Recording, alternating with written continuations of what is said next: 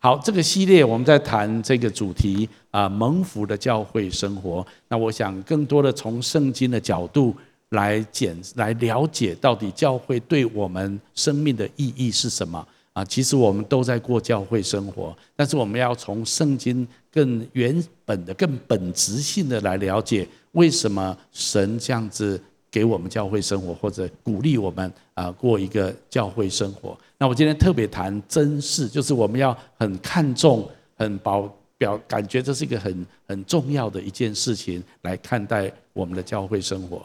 那我们今天所读的圣经节是耶稣跟门徒们在一起的一种私下的场合，啊，讲的一段话。那其实它有一点先后前后文的一些的背景，我简单描述一下是这样子：耶稣在那个时代带起一个非常大的风潮。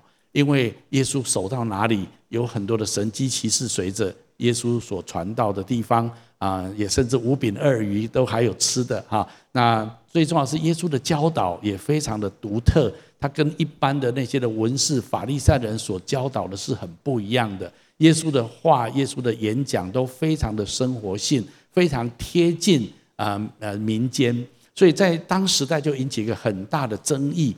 在在当时候社会的呃精英分子或是高层，不管是犹太教的高层，或是罗马政府的高层，对耶稣都非常的困惑，而且耶稣所带来的群众运动，对整个社会的安定也是非常有威胁的啊。那所以他们觉得，到底耶稣是谁哈？那但是啊，民众却是非常的欢迎耶稣，人民却是那样子的拥戴耶稣。所以，对于整个社会来讲，就有一点分裂啊。这个领袖阶层、精英阶层跟呃普罗大众的草草根性的阶层，就之间有很多不同的看法。那也因为这样子，耶稣也知道他造成啊整个整当时代的社会一个很大的一个争议哈。所以在一下私下的场合里面，耶稣就问门徒说：“人家都说我是谁啊？”因为他很想听听他们这样讲。然后门徒就说啊，有人说你是某某先知啊，又再一次的呃被上帝差遣来到这个世代啦，或者是谁是谁是谁呀？这样哈。那耶稣听一听说好，那别人怎么说我都不是最重要的。耶稣就问说，那你们呢？你们认为我是谁啊？当耶稣问完门徒之后，彼得就是第一个站起来。彼得通常都是啊非常冲动的，而且是第一个讲话的哈。彼得就说，你是基督，你是永生神的儿子。基督的意思说，你是那个弥赛亚，你是永生神的儿子。其实，在那个时代里面，以色列人他们都弥漫着一种很强的氛围，就是他们的国家自从分裂之后，被掳在外邦之后，其实他们已经亡国了很多年了啊。那所以他们一直很渴望旧约先知们不断的在。表述的就是说，神会差一个像大卫一样的大卫的后裔的一个一个君王，一个受膏者，或者因为所谓的弥赛亚啊，他会来救赎他们以色列的百姓。那对他们来讲，最大的期待就是说，我们已经亡国这么多年，我们被罗马帝国统治，我们被苛那么重的税。然后我们失去自由，我们没有很多呃，我们有很多的瑕疵在我们的呃民族跟我们的信仰里面，所以他们一直很想。能够脱离罗马政府、罗马帝国的统治，能够成为一个独立的国家，他们能够自由的来敬拜神啊。那这是整个弥漫在当时代的整个呃社会的氛围啊。那罗马帝国也觉得这个犹太神、这个以色列这个神真的很难管理哈，因为他们的信仰非常的、非常的这个很坚定哈，然后又很难很难跟他们沟通这样子，所以一直是一个很困难的一个省份。无论如何，当时候的期待。民间的一个很期待，就是很期待弥赛亚的来到，很期待旧约先知所预言的那位上帝伟大的受膏者。弥赛亚就是救赎主，就是把以色列人再一次的拯救起来的意思啊。所以他们都有这个期待。所以当呃耶稣问说：“那你们说我是谁？”的时候，啊彼得就说：“你就是旧约圣经所说的那一位弥赛亚，就是那一位受膏者。”用啊，圣经的希腊文的描述就是基督是那位基督，那你是永生神的儿子。耶稣听完他讲这段话的时候，耶稣就说：这件事情不是你的血气，就是你的智慧所知道的，这是我在天上的父启示你，让你知道的啊。然后接着耶稣就讲了这段话啊。那耶稣说彼得，彼得这个字的希腊文就是石头的意思啊。那所以耶稣一语双关的说，你是石头，你是彼得，然后我要在这个磐石上面来建立我的教会，阴间的门不能够胜过他。我要把天国的钥匙赐给你啊。那讲后面这一段话。好，那其实这里面有一个非常重要的真理，就是耶稣也确实借着彼得，我们从后来的使徒行传看见，透过彼得跟门徒们开始的耶路撒冷教会，教会就从这地方开始，所以也确实透过彼得，耶稣开始了他的教会。但但是更深远的来看，耶稣是把他的教会建立在彼得刚刚所宣告的那个真理。好像真理的磐石一样，就是你是弥赛亚，你是永生神的儿子，把耶稣真实的身份表达出来。啊，教会是建立在这一个真理的宣告，如同磐石一样的根基上面啊。那这个就是呃教会的起头。但是接下来他讲。教会阴间的门不能胜过他，我要把天国的钥匙赐给你啊！他说：“我要在这磐石上建立我的教会。”哈，那这几处的这几个重点，我要来描述一下。针对这段主题经文，我再来稍微论述一下教会的本质。我为什么说这个非常重要？因为这是新约圣经第一次讲到教会，也是耶稣第一次描述到教会。那所以，当耶稣第一次从他的口中宣告他要建立我我他的教会的时候，那他讲了几个很重要的重点，我们要 catch 到，因为这跟我们今天过教会生活有很重要的意义，因为这是教会的本质哈。好，第一个很重要的，耶稣说他要来建立他的教会，注意哦，不是来建立修哥的教会，也不是建立金奇教会，也不是建立谁的教会，为什么呢？因为我们不能够随着自己的意思、兴趣、专长、热情来建立教会，我们必须顺从基督，因为是他要来建立他的教会。我为什么要讲这东西非常重要？我我自己当基督徒的年日这么长远哈啊，当然到今天为止都是哈。那我也经历过很多很多，认识很多很多不同的教会跟牧师，在我的人生的历历历史当中。我常常发现有一些教会，有一些的地方也也很好，但是好像有一些教会，有一些的牧师，有一些的领袖们，他们就觉得教会应该怎样，应该怎样，应该那样，应该那样哈。当然也都是没有错哈。可是他们常常会有觉得说，那我教会我的负担就是做这件事情，我对别的事情没有负担。我的教会应该要做这啊，其他的事情可能我们就不一定做得到啊。那我我常常觉得，哎哎哎，这样这样这样这样可以吗？啊啊，好像是他做他认为他做得到的那一种教会。但是如果我们再回过头来仔细的看圣经讲教会的时候，耶稣说：“我要建立我的教会。”今天跟我说，教会是基督的。如果你看旧约圣经，神建立他的会所，在旷野时代的会幕，或者建立所罗门、大卫、所罗门的圣殿。圣经都讲得非常清楚，神跟摩西说：“你要按照山上的指示，每一个细节都按照山上的指示来做，你不能按照你自己的想法。”一样的，大卫交代所罗门的时候，跟所罗门说：“你要按照这个图说，这个指示，因为这些图面都是神亲手画给我的，所以不论是旷野的会幕，或者所罗门的圣殿，都不是按照他们自己的设计、他们的热情、他们的想象。”他们认为应该怎么做来做的，都是按照神的想法来建立的。今天一样，在新约当中，当神耶稣说我要建立教会的时候，耶稣有没有说你们各自去建立你们的教会？没有，耶稣说我要建立我的教会。讲白一点，就是说教会你不能照你所想象的来做，教会必须按照神所指示的方式来做。阿妈妈？啊。所以我举一个例子就好。有时候我遇到一些教会，也包括我们自己的教会，也有很多需要需要面对的地方。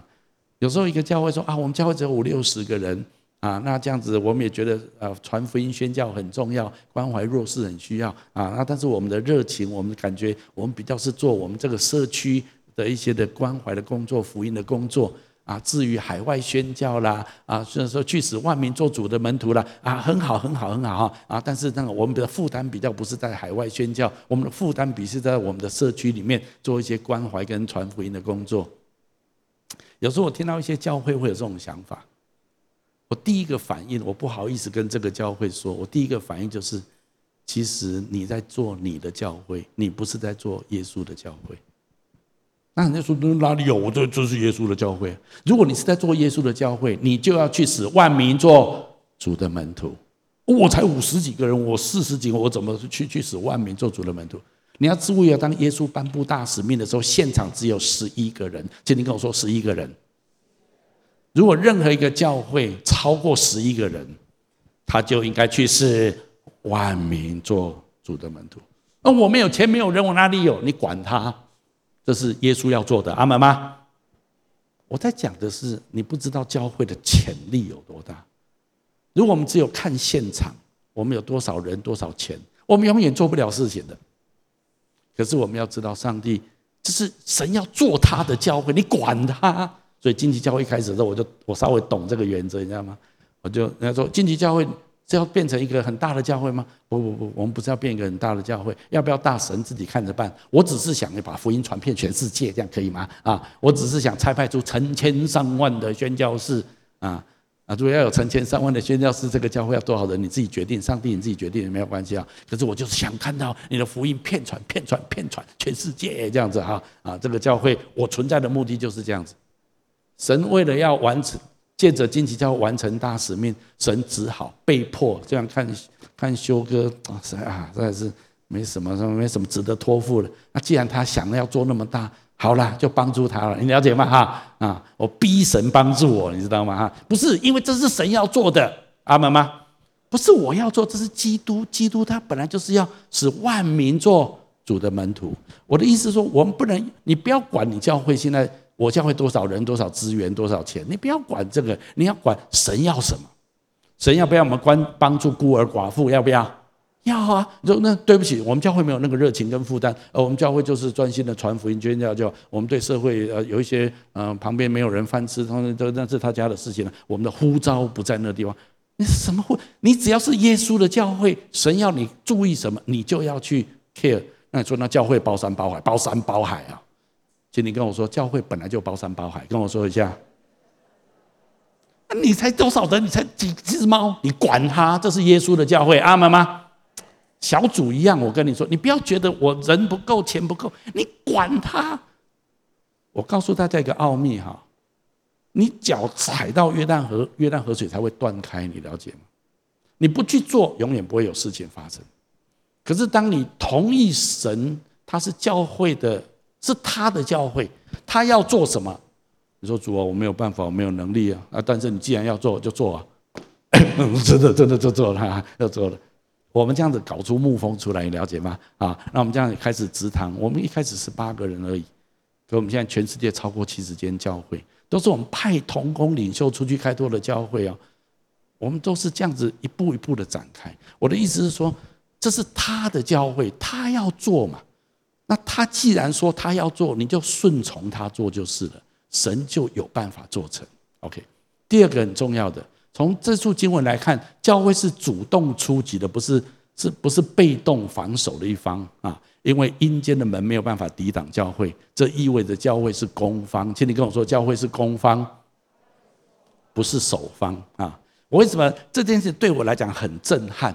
因为我从小在教会长大，我总觉得教会有一种感觉，就是教会都弱弱的哈，教会就是那些啊小孩啦、妇女啦、老人啦啊有空的人、没事干的人、心灵破碎的啦，那些没路走的人才去教会啊。那那些就是聚聚啊，有空有空啊，没事干啊，去教会好，去教会好这样哈。那那教会呢就。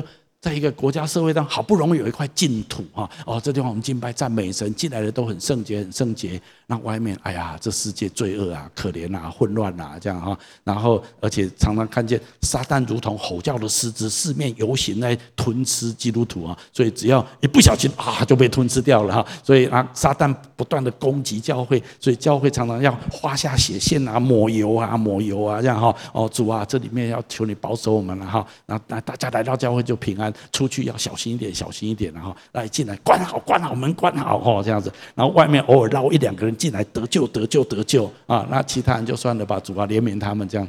然后所以我以前的观念就是这样，教会就是这边缘啊，很弱势啊，就这样。子一个一个小群体啊，能够存活留一块净土，已经感谢赞美主了。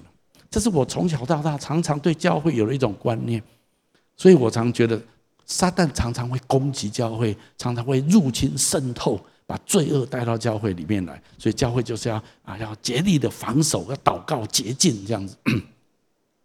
但是当我读到这段圣经节，我常常觉得很错愕，就是阴间的门无法抵挡教会，这是耶稣的说法。那我常觉得。阴间撒旦拿着门，一天到晚渗透教会，拿着门撞教会，攻击教会，干什么？你攻击教会，拿着刀，拿着枪，你拿着门来撞什么撞啊？突然之间，我想我弄错了。古时候打仗，一个城的城门一旦破，这个城就破了。所以以前攻打城门很重要啊。那所以这样看起来，教会是守方还是攻方？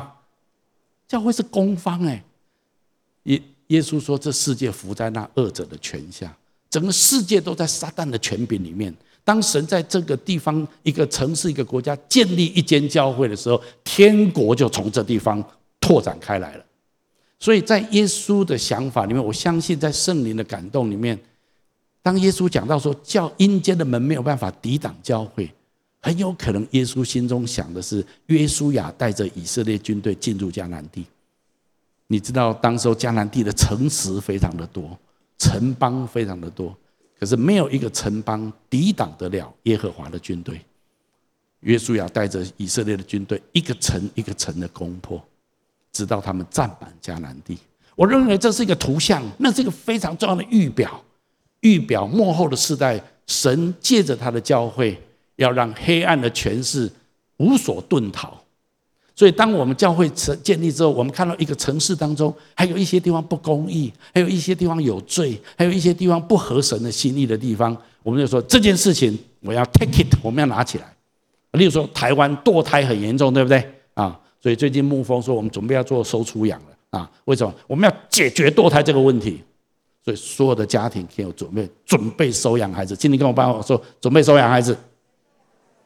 他给我剁掉四五十万，通通给我养起来啊！让让让让让，因为没有人，当一个未婚或者是意外怀孕的人，他很麻烦，领养很麻烦，他就干脆拿掉。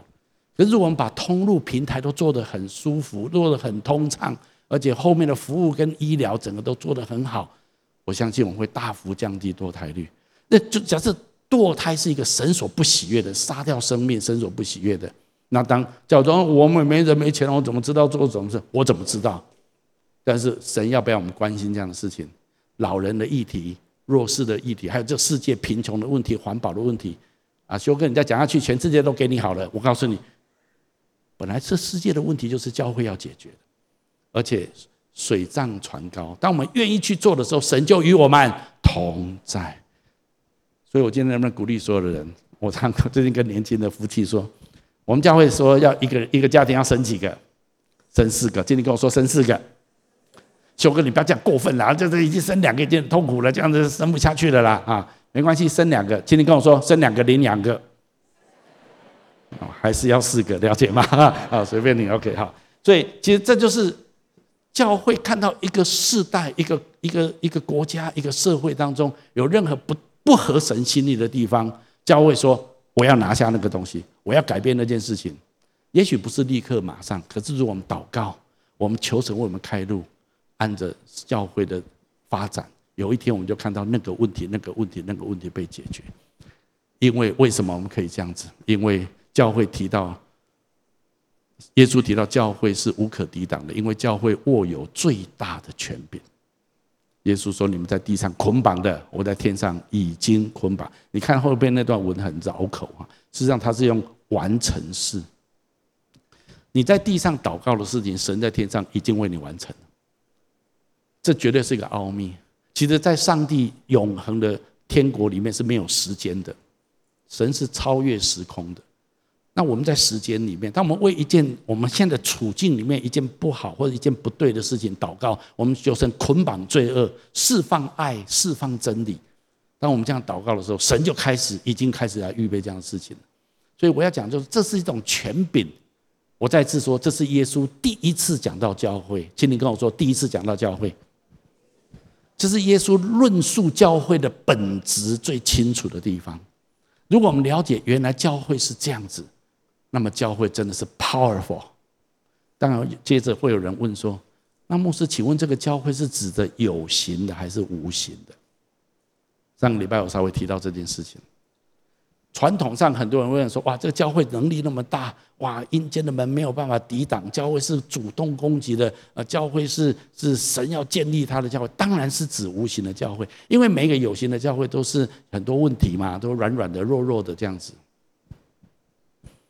我认为耶稣讲的是无形的教会，更是有形的教会，因为耶稣当场是跟他的门徒十几个门徒讲的。请问耶稣是看着他们，然后看到他们后面那个无形的，我要建立彼得，我要建立我的教会，无形的啊，跟你们无关的哈，我的教会，我不相信，我相信耶稣讲，就是从你们这一个小群，我要建立我的教会。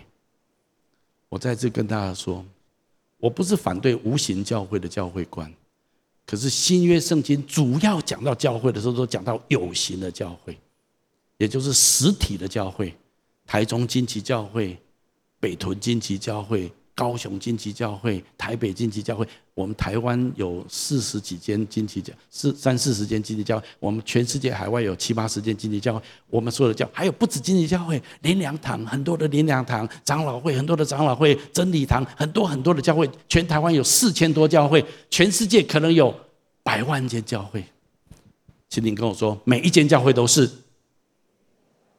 当耶稣在论述教会的时候，就是这样子。所以每一间教会都是阴间的门没有办法抵挡的。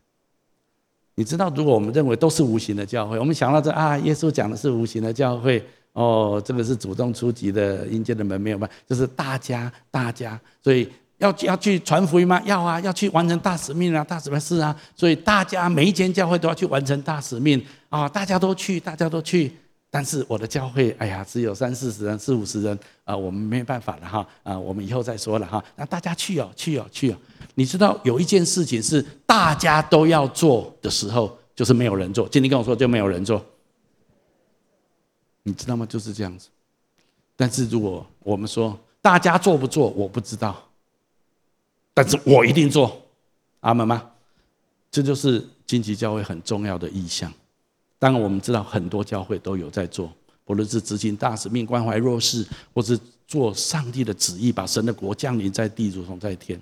可是我要讲的、强调的重点是，耶稣讲到教会的时候，耶稣没有分时有形的或无形的。我相信耶稣讲的是整体。今天跟我说整体，也包括我们的教会，包括每一间教会。阿门吗？如果你知道这样子，你就知道教会是被赋予一个强大的本质跟潜力。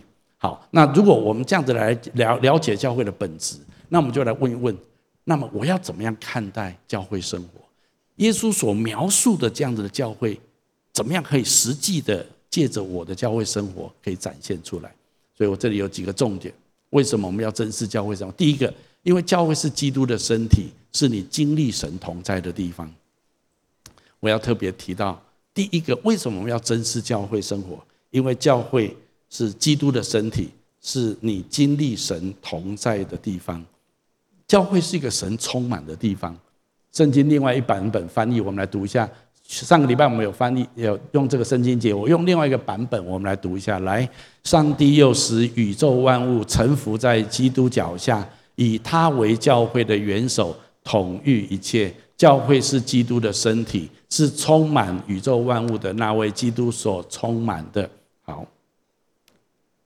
好。，OK，好，那这里提到神充满着他的教会，或者充满着他的身体，在这里面还有另外一处圣经节，我们也来读一下。来，因为无论在哪里有两三个人奉我的名聚会，那里就有我在他们中间。好，所以不论从前面那段圣经节，后面这段圣经节，在描述一件事情：当教会聚集，不论是小组的聚会，或者是我们大型的聚会，当我们奉主的名聚集的时候，就有主在我们中间，而且神充满在他的教会当中。所以我们为什么说教会是神同在的地方？神他自己充满在他的身体的里面，是你经历神同在的地方。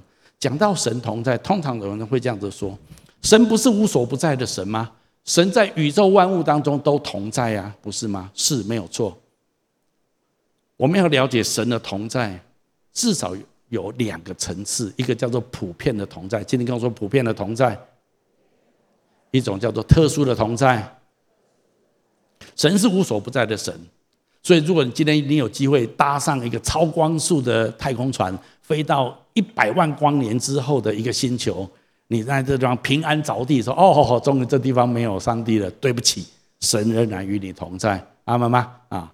如果你可以像电影里面的蚁人哈，你缩小到像量子那么大，你缩小到那里面去，好，这里这这个地方没有上帝的同在，对不起，那里仍然有神的同在。所以，神是无所不在的神。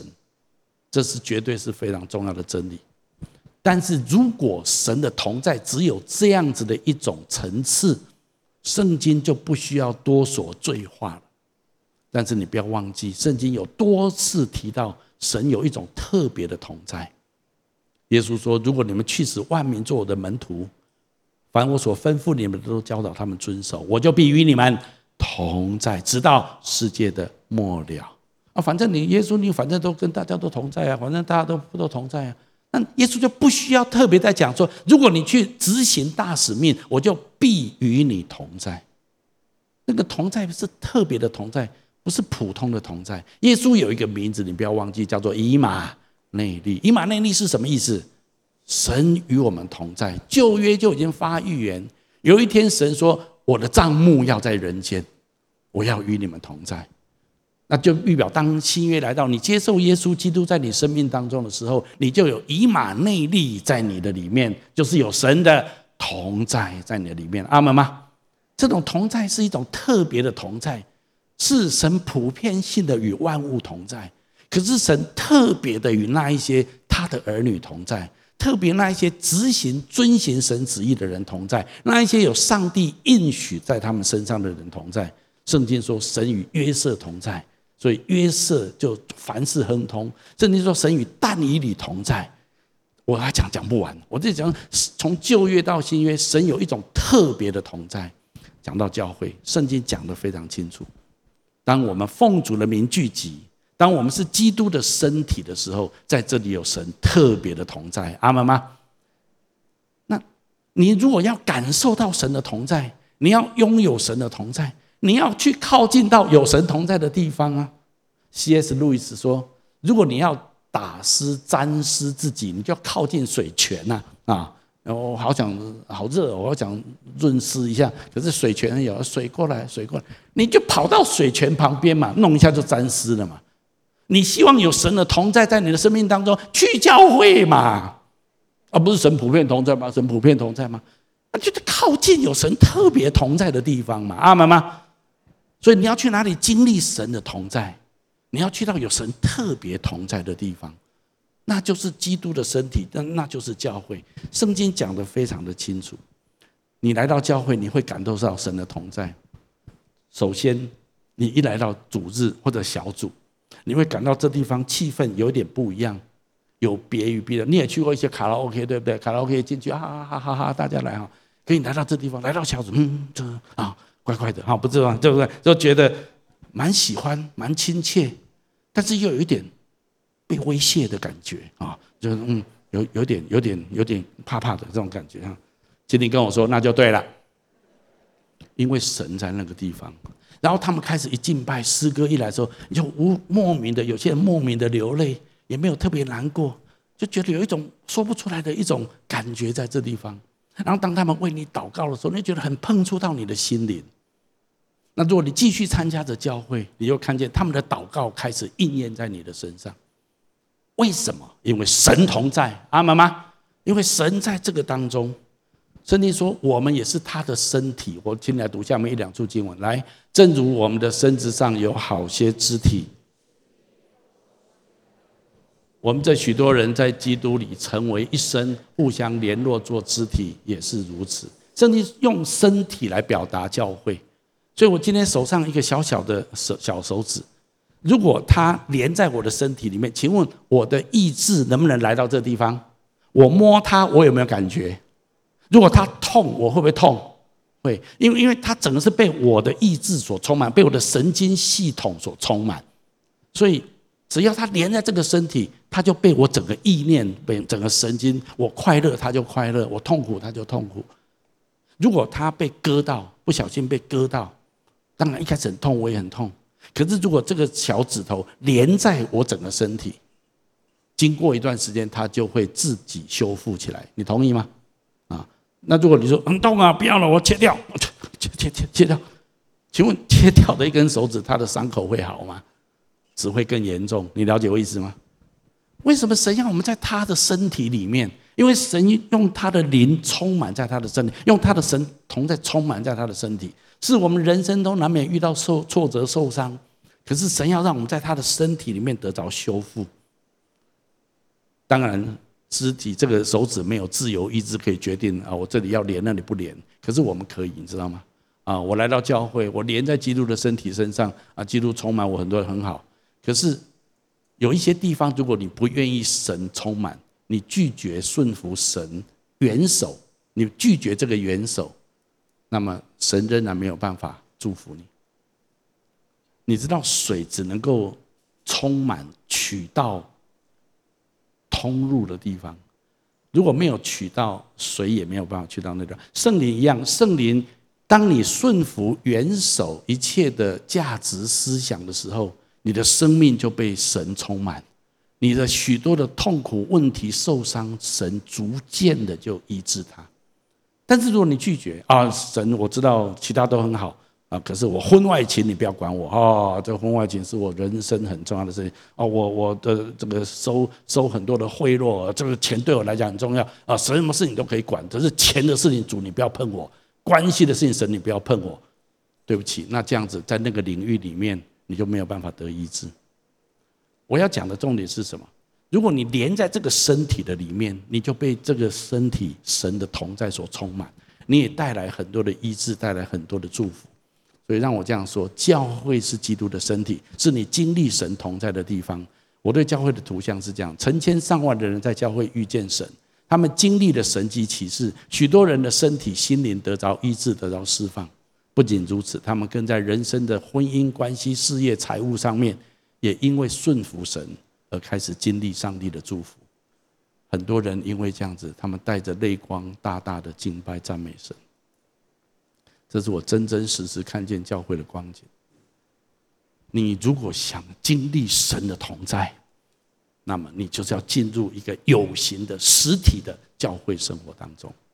好，这是第一个，教会对我们来讲是这么的重要。第二个，我要分享，教会是神的家，为要使你在爱跟真理当中成长的地方。这是圣经提到的很重要的一个点。我们在第一个礼拜也特别提到，教会是我们。第二个家，这是非常重要跟真实，关乎圣经的真理。我们来读一下这段圣经节好吗？来，这家就是永生神的教会，真理的柱石和根基。圣经说，神把真理托付给教会，给基督的身体，是真理的柱石跟根基。其实圣经的意思是这样：如果一个人切断教会的生活，他没有连在有形的教会的里面的时候，久而久之，他将迷失，他将不知道真理是什么。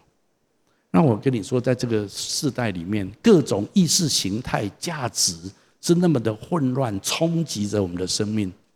如果你没有连在基督的身体里面，没有连在一个有形的教会生活里面，过一段时间，你已经会非常的认同这世界上所说的很多的东西，你很难分辨。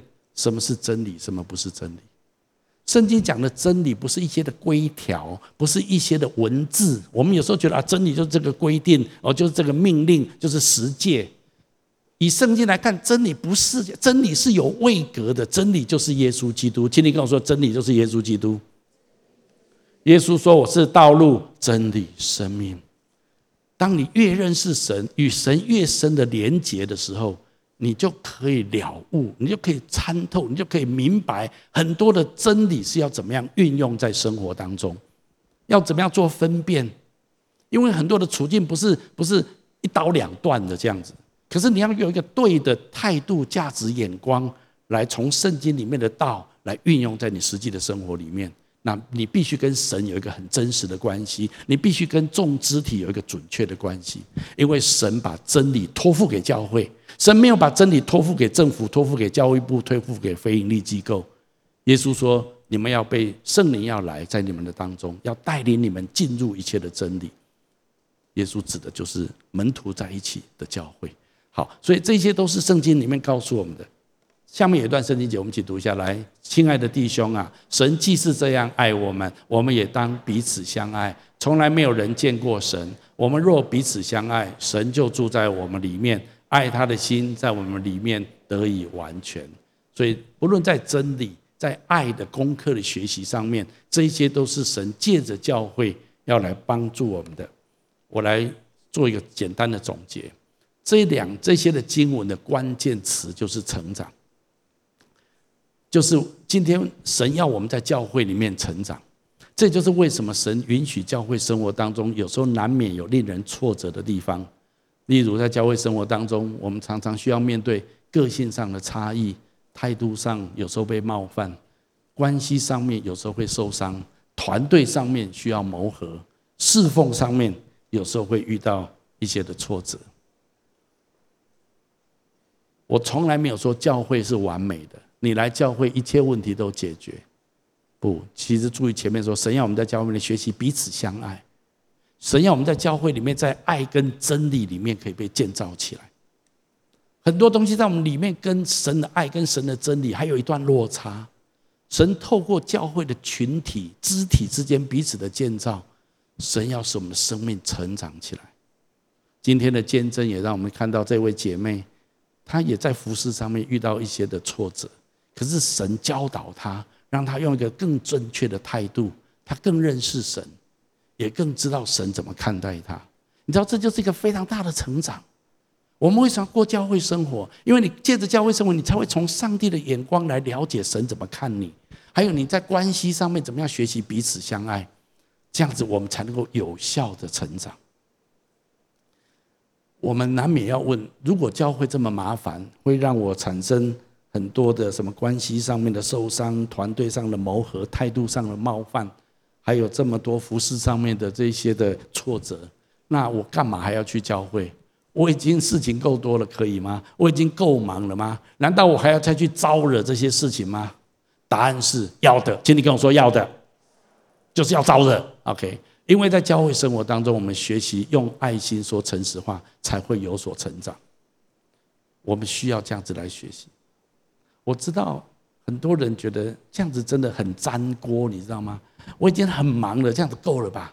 哦，还要再哦这样很啰嗦的啊！见到我的打不起啊，打不起啊，就这样还还要再洗啊！是，我知道，同意是这样子。但是神就是要我们活在这样子一种教会的生活当中。下面这段圣经我很喜欢，我们一起读下来。唯有用爱心说诚实话，凡事长进，连于元首基督。全身都靠他联络得合适，百节各按各职，照着个体的功用彼此相助，便叫身体渐渐增长，在爱中建立自己。这里面全部都讲到一个核心：当我们连结于元首，我们对齐基督的时候，那么我们就在爱中，还有在真理当中成长。这里说用爱心说诚实话，比较简白的说法，就是在爱。跟真理当中，我们才能够成长。你知道这个时代已经讲爱讲到不需要真理了，你知道吗？当你爱没有真理的时候，大家都可以说爱。很多人为了爱的缘故，为了爱对方，不想让对方难过的缘故，献上他的身体给对方。很多人为了爱的缘故，然后然后放弃很多的诚实的原则。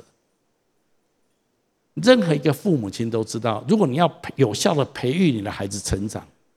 不是只有爱就好，你要有原则，你要有真理。如果一个孩子在那地方很喜欢吃麦当劳，在那哭闹说我要吃麦当劳，麦当劳，麦当劳，麦当劳啊，那妈妈说可以，一个礼拜吃几次可以，可是不能天天吃，不能餐餐吃。我就是要天天吃，我就是要餐餐吃。你不给我吃，你就是不爱我。很多时候啊，这样子这样不爱你哦啊，为了让你感觉我爱你，好都让你吃。请问父母会这样子吗？才怪啊！如果你这样子，你害死你的孩子。所以，所以你你要有原则。可是孩子可能很受伤，觉得你这样不爱他。很多时候我们觉得神不爱我，你如果爱我，你怎么会让我遇到这样的事情？你信得过神真的很爱你吗？可是神知道什么是对你好，什么是对你不好。神有他的原则。你知道我们生命要成长，必须爱跟真理，好像火车道需要两个轨道，你不能够偏废一个。你知道现在台湾的教育已经越来越自由派了啊。就是你只要爱啊、尊重啊、哈，不能打孩子的，不能怎样，不能这样，不能。你看着好了，你看着好了啊。但是在教会里面，我们要有爱，我们要有真理。没有真理的爱叫做溺爱，只有真理没有爱，叫做霸凌，叫做叫做这个这呃，这很强势的，不是这样子。我们两者通通要有，所以这是非常重要的平衡。这也是圣经讲教会生活需要这样子，这样子我们才能够有效的成长。今天如果只有爱而没有真理，你会发现人之间有很多情绪的掌控，有很多的很多的受伤在这里面。我求主帮助我们，让我们可以这样子做。所以当你在教会里面有真理，你就知道基督怎么接纳我们，我们也愿意彼此接纳；基督怎么宽恕我们，我们愿意彼此宽恕。基督怎么样用真理建造我们的生命？我们愿意用真理来彼此建造，这样子我们就一起来成长。圣经有提到另外一个角度，谈到教会，教会好像是一个圣殿，一块石头一块石头砌起来，你不可能一块石头丢在外面说啊，我也是圣殿，没有，你是真的，你要把这个你要放到这整个里面来，在整个建筑物里面是一块叠着一块上去的，没有没有可以自自己在外的。圣经也有人这样子讲，教会好像一堆柴火啊，容易一一根柴火很容易熄灭，一堆在一起，圣灵的火就会非常的兴旺。从圣经来看，一个人受洗之后，信了耶稣之后，他必须过教会生活。神从来没有叫一个人放在教会之外啊，你自己想办法哈，让你自己慢慢成长。没有，神把你放在一个家庭里面，一个基督的家庭，神的家里面。在这里，神用爱、用真理来帮助我们成长，所以成长是教会非常重要的关键词。为什么我们要珍视我们的教会生活？因为我们的生命需要成长。我已经成长了，我已经长这么高了，还有什么好成长？我大学毕业，我硕士，我博士啊，我什么好成长？哦，最怕就是这样子。我告诉你，你相不相信？当你二十岁、二十五岁之后，这个世界上已经有很少、很少的人。敢跟你说你需要成长的地方非常少，他们犯不着冒犯你。在教会里面，我们也不是要冒犯你，可是我们因为爱的缘故，我们彼此观摩、彼此学习。人家的家庭、人家的关系、人家的生命，为什么可以这么蒙福？也许他也经过一些的挫折，经过一些的学习。你看到人家的典范，然后你反射你自己，你会发现。如果他这么蒙上帝祝福，我也要。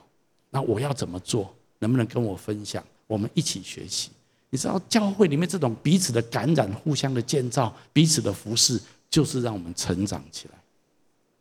所以我的图像是这样子：许多人带着空虚、疲惫、伤痛的心来到教会，他们找到家的感觉。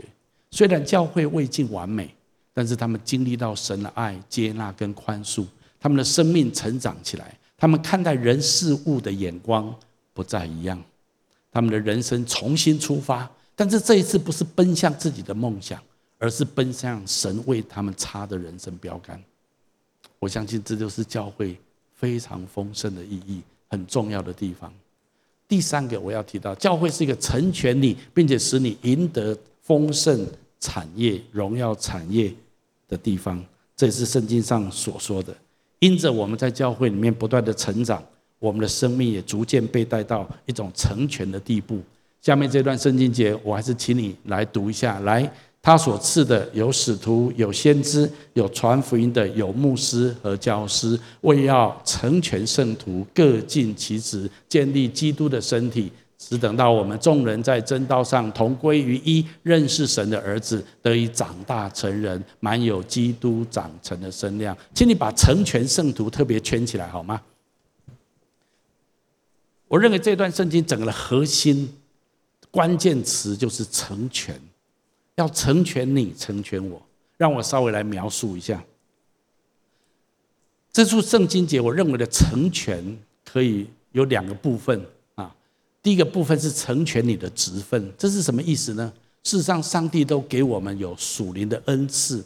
我们在基督的身体里面，我们都有一定的恩赐、功能、角色、职分跟定位，一定有的，因为上帝是把你放在他的身体当中的。那当我们能够发挥这个恩赐、发挥这个角色跟定位的时候，我们可以祝福教会，也透过教会来祝福成千上万的人。这是圣经一个很重要的概念。所以，因为上帝创造每一个人都给他一份美好的产业，在诗篇这句话说：“耶和华是我的产业，是我杯中的分，我所得的，你为我持守。”神为每一个人都预备一份荣耀的产业，可这份产业是神要使用他给你的恩赐，还有你在神国度里面的职分去得着的。很多人说我有能力啊，我有受教育很高啊，我我资源也不少啊。我告诉你，神给你的产业不是地上的产业，地上的产业也许你可以用你的资源、用你的才干、用你的学历去得着，但是我告诉你，地上的产业你死了就没有。可是神创造我们，或神在基督里面给我们的产业，不是地上的产业，请你跟我说是永恒的产业，是荣耀的产业。那这个东西不是你用你的天然的能力才干就可以去得着，你要在教会里面去发展，了解上帝给你的恩赐，上帝给你的职分，而且懂得依靠神的大能去得着这种产业。如果你可以靠着你的学历、靠着你的资源、靠着你的能力得着这种产业，摩西早就得着了。摩西在他那个时代学会埃及一切的一切的学问，他的资源非常的庞大，他是埃及王子，他知道他有一份呼召，就是要拯救他的以色列百姓，然后他想靠着他这一切的能力，他去做，结果踢到铁板。直到有一天，他懂得放下他的这一些的骄傲，他以为他能够做的，他懂得开始倚靠神。靠着神的大能大力，靠着神给他的恩赐跟超自然的能呃能力跟职分，他才可以释放以色列人离开埃及。我告诉你，每一个人生命都是一样。今天不是说你的教育不重要，你的资源不重要，不很重要，神也都预备好你。可是你不能够靠着那个想要来赢得上帝给你荣耀的产业。那我要怎么办？你需要借着教会来被成全，发展你的恩赐跟职分。然后能够找到你在神的身体、在神的国度里面的定位跟那个位分，然后使用上帝给你超自然属灵的恩赐，来成就神要在你生命当中的产业。这是这段圣经所说的第一个部分。所以这段圣经我很喜欢，我们去读下来。我也求上帝开启你们的心眼，好使你们知道他呼召你们来得的盼望是什么。他所应许给他子民的产业是多么丰富，他在我们信他的人当中所运行的大能是多么强大。这大能使他从基督是从死里复活，使基督在天上坐在自己右边的大力量是相同的。所以这里面谈到神都给我们一种荣耀的产业，这个产业是是很很很大的。但是保罗这里特别说，求上帝开启你们的心眼。我认为最需要祷告的就是这样子。我们如果眼睛没有被打开，我们就很容易追逐这个世界上一般的人所追逐的那些的产业，看起来是非常的绚烂、非常的好、非常的非常的棒。但是我跟各位说，那一些未必是神要给你的产业，除非你看见看见神要给你的产业。但这些的产业，你必须运用神的大能大力。你才能够去赢得这样的产业。那怎么操作这样子的人生？你要借着教会咩，就是这样子嘛。所以你就是为什么要透过教会，你才会第一个更认识神。你在神的同在当中，你的眼睛被打开，你才知道你要追求什么，你要努力什么，你要成长什么。然后圣灵在你里面更多的成全、释放那个恩赐跟职分在你里面，然后你就可以逐渐的被神成全，去得着神要给你的产业。第二个，这段圣经节还讲到一个这，第二部分就是成全你的身量，这是什么意思呢？就是你的生命、品格、思想、为人处事都越来越美善、圣洁，有基督的样式。你的生命越来越像基督，不断的反映出神的荣美。所以那段圣经说，我们要长大成熟，满有基督长成的身量。所以教会的生活，一方面是要成全你的职分，让你可以赢得你荣耀的产业；另一方面是你这个人的本身。你的生命会不断的越来越圣洁，越来越美善，越来越美好，有基督的样式在你里面长大。神不是利用你，用完即抛，就是利用你完完成神要做的工作，然后你用完就废了。不是，神爱你，神事实上最重要的还不是你完成什么伟大的什么产业，神最重要是你的生命可以长大成熟，像他一样。对上帝来说，第二个成全比第一个成全更重要。但是无论如何，神要成全这一切在你的生命当中，借着什么？借着教会生活。所以让我这样讲，我们一起读一下来：万物的结局近了，所以你们要彼此要谨慎自守，警醒祷告。最要紧的是彼此切实相爱，因为爱能遮掩许多的罪。你们要互相款待，不发怨言。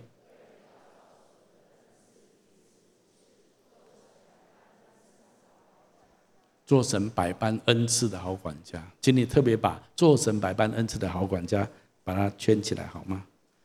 其实这段圣经在讲一个很重要的重点，也是说真的，我这个系列我要很强调的一个地方。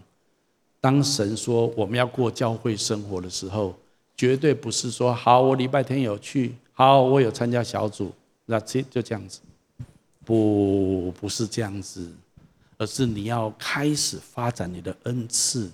你要做恩赐的好管家，上帝搞不好给你有行异能的恩赐，给你有医病的恩赐，有给你先知的恩赐，给你传福音的恩赐，结果你都放着不用，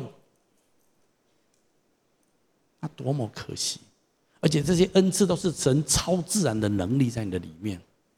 按照圣经说，我再一次说，按照圣经说，我们每一个人，当你信耶稣的时候，神都有给你属灵的恩赐。超自然的能力在你的里面，没有，我怎么知道它在哪里？因为你没有去发展嘛，你没有去用嘛。哦，我怎么用？所以在教会里面，我们要彼此服侍，互相款待。我们要好好的运用我们的恩赐来彼此服侍。所以我简单说明一下，圣经的意思就是借着教会生活中的服侍，我们逐渐发展出我们的恩赐跟职分，也逐渐被成全完备。因此。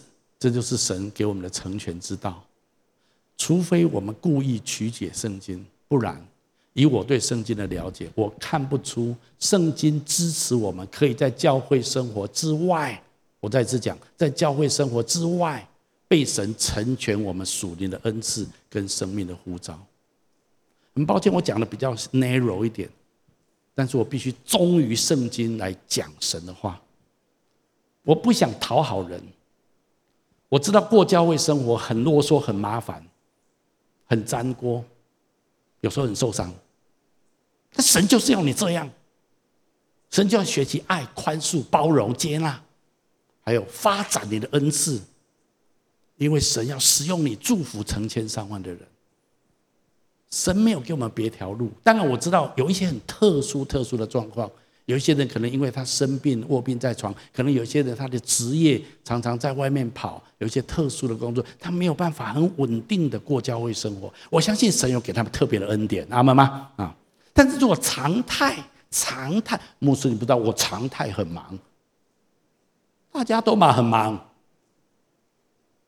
但是你把教会生活放在你的 priority 这很后面，你不要怪神为什么不与你同在，你不要怪神。为什么这个祷告都听别人不听你的？神要祝福你，但是神要借着他的教会，充满在他的教会来成全发展你的恩赐。所以最后我要这么说：我对教会的图像是成千上万的人因着教会被成全，他们行走在神的旨意中，他们领人归主，建造教会或者开拓各样的专业事工，为主德国，大大的影响今后的世代。他们的生命更是反映出神的荣美，他们是神末后世代荣耀儿女的彰显，为要迎接基督的再临。我心里面有一个蓝图，我灵里面真的相信，我要宣告：越靠近人类历史的结束，基督耶稣第二次再来之前，越来越多遍地会充满刚强荣耀的教会，在这些教会里面充满许多神荣耀的儿女。他们甚至可能位位经位位置在很重要的职分上，他可能是可能是市长，可能是 CEO，甚至可能是总统，他可能是首富。可是他是非常谦卑，他知道他存在的目的是要荣耀神，是要遵行神的旨意。这样的时代将会来到。川普看起来是有点夸张，对不对哈？但至少他里面。不知道真来假，他是敬畏神的。他旁边有一群为他祷告的基督徒。我相信那只是个小小的征兆。我知道他很不完美，我也不是说一定要选他，我只是说，那只是一个小小的征兆。我祷告求神有一天更完美的总统，更完美属神的儿女们，可以站在这世界上每一个对的位置当中。让神的国降临在这地上，如同在天上，阿门吗？可是这必须透过教会生活，所以大家觉得不 care 的时候，你就不可能人类的历史来到那个点。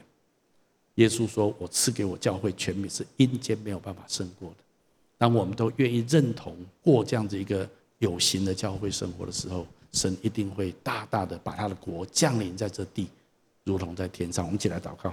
阿爸父神，我奉你的名祝福每一位你的儿女。主，我求你的圣灵恩高运行在这地方，帮助带领我们，打开我们心里的眼睛，让我们看见你给我们的产业是何等的丰盛荣耀，也让我们看见教会的价值，让我们愿意付上代价，按照你圣经所教导的，投入在教会基督的身体里面，不仅是过教会生活，更是参与各样的服事，投入各样的侍奉，让我们的恩赐可以被发展。让我们的身量可以被长大成熟。我请大家继续把眼睛闭着，在我预备这篇信息的时候，灵里面有一些的感动，让我用一些话来鼓励我们当中一些人。我们当中有人今天听到这篇的信息，不论在现场、线上或分堂点，你会觉得对你来讲一切都太慢了，对你来讲非常的遥远，因为对你来讲这一切都变成是那么的不可能。但是我觉得今天神要跟这样子的人说：“神说，我的孩子，如果你愿意向我跨一小步的顺服，那么我要向你跨十大步的祝福。”我真的领受这句话。针对这样的人，如果你愿意向神跨出一小步的顺服，按照圣经的教导，神的话，试着去顺服去做。神说：“他要向你跨出十大步的引导、祝福，在你的生命当中。主今天要跟你说：不要怕，我的孩子，把你的重担交给我，把你那些你认为那些不可能的那些的事情交在我手中。只要你愿意跨一小步，我要为你跨十大步。我相信今天神要把这样的话给这样子的人。第二种人，我觉得我们当中有一种人。”教会生活对你来讲，你要抓住的一个关键词就是成全，还有成长跟成全。过去你很少认为教会对你来讲有成长跟成全的意义，你很少想到这件事情。也因为这样子，你对教会生活常常比较是可有可无，有空尽量参加，没空也实在没办法。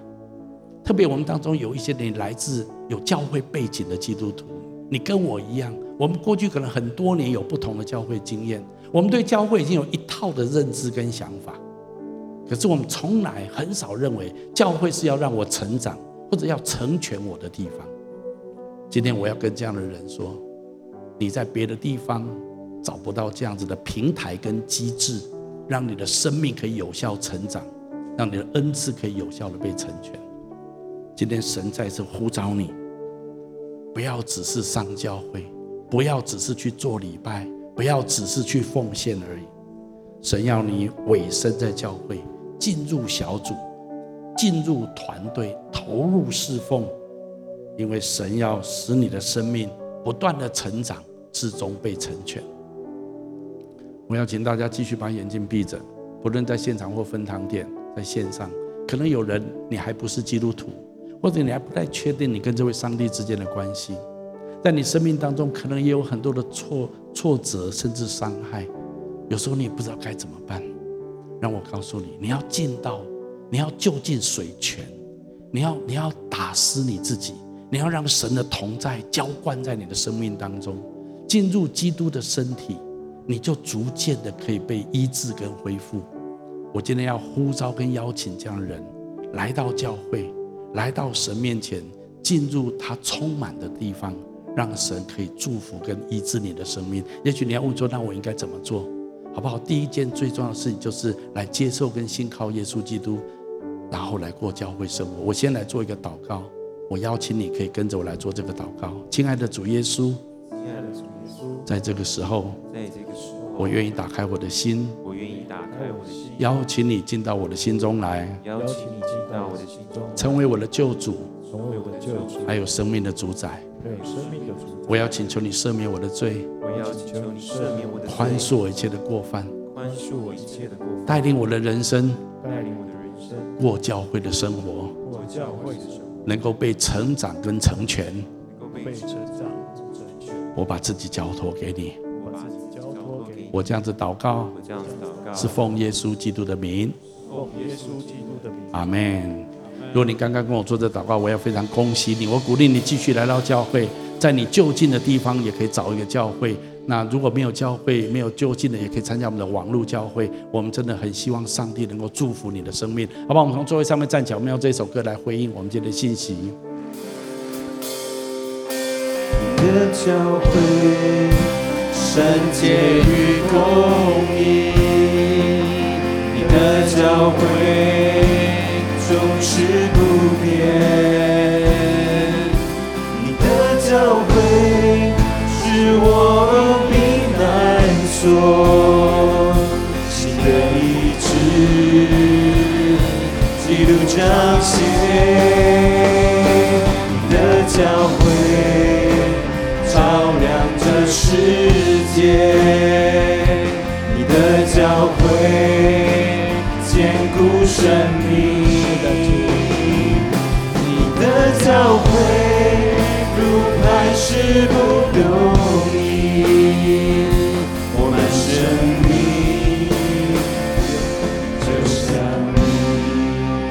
阿爸父神，是的，让我们的生命可以就像你一样，也让你的教会可以在这地方成全许许多多你的儿女，让我们可以赢得荣耀的产业。祷告、宣告、祝福，都是奉耶稣基督的名，阿门。我们把掌声归给神。